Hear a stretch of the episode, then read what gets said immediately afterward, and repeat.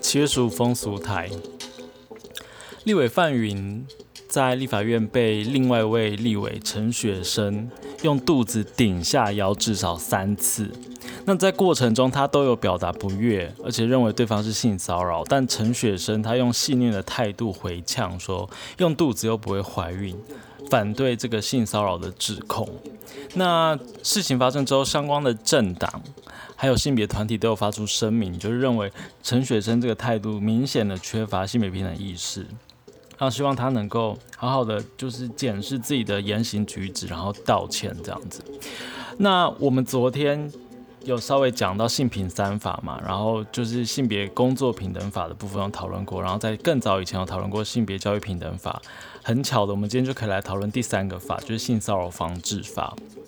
他在第二条里面就有提到，就是说本法所称的性骚扰呢，是指性侵害犯罪以外，对他人实施违反他的意愿而与性或性别有关的行为，而且有损害他人的人格尊严或造成这个当事人的身心胃部感受到敌意或者是有冒犯的情境。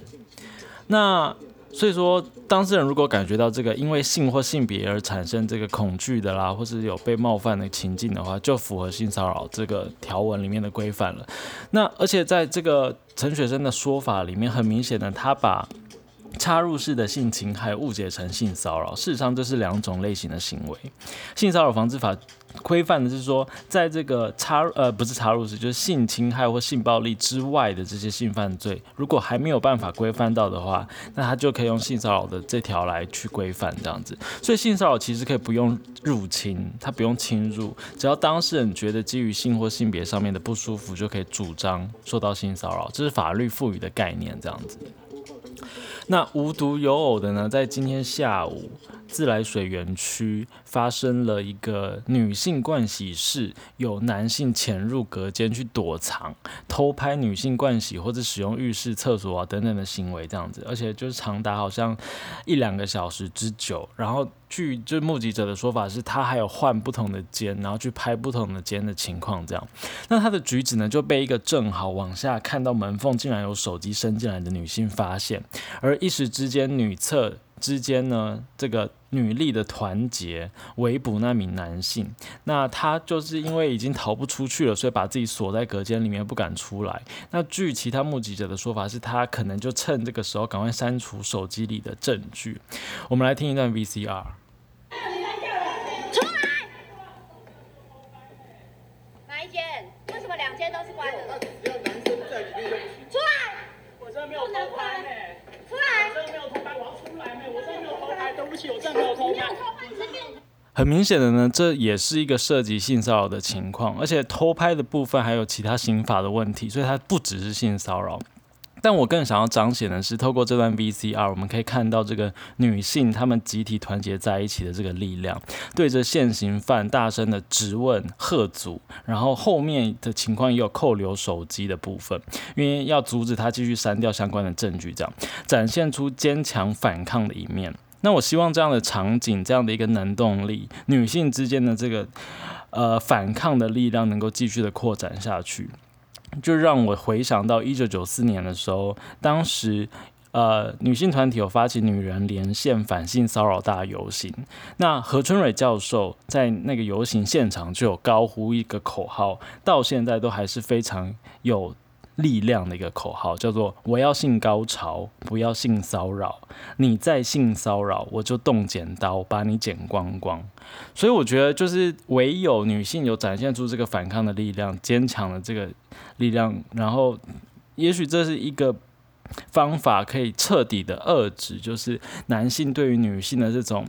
好像我就是高高在上，然后反正你们会怕我，或者是说吊儿郎当这种很轻佻的这个行为，然后做了性骚扰之后还说什么哦不会怀孕啊，这不是性骚扰，这种非常缺乏性别平等意识，然后也不把女性当成是一个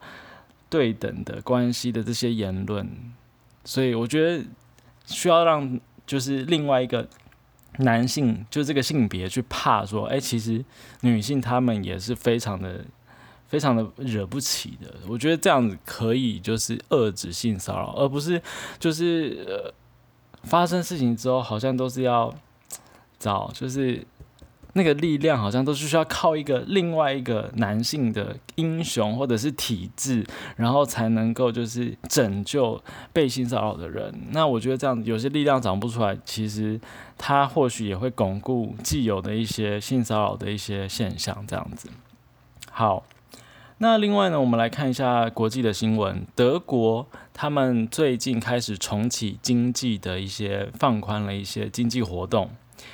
就有点像台湾在之前也是陆续开放一些一些就是解封啊这样子，但是呢，性工作者的红灯区的一些场所还是没有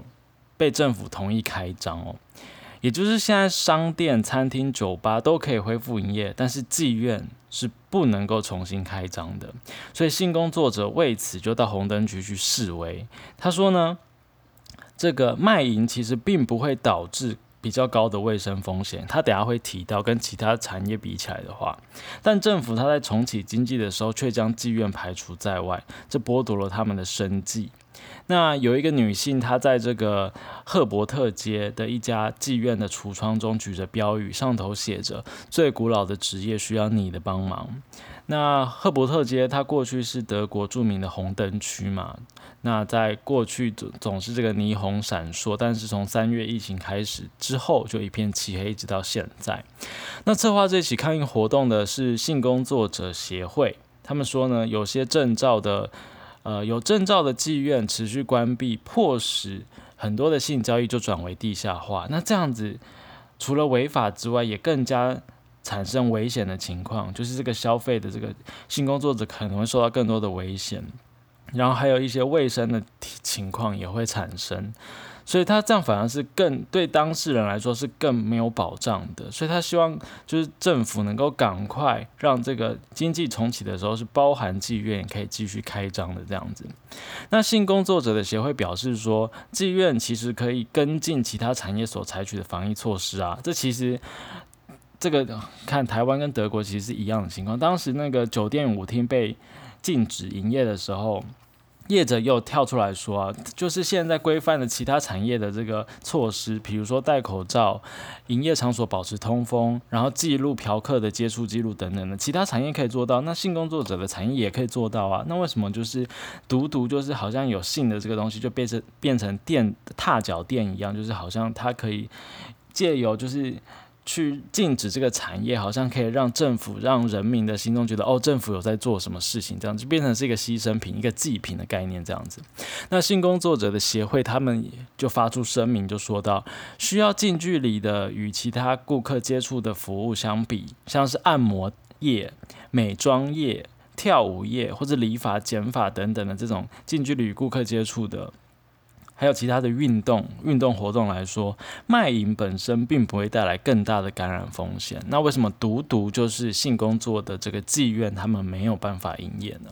这是七月十二号中央通讯社的这个新闻。好，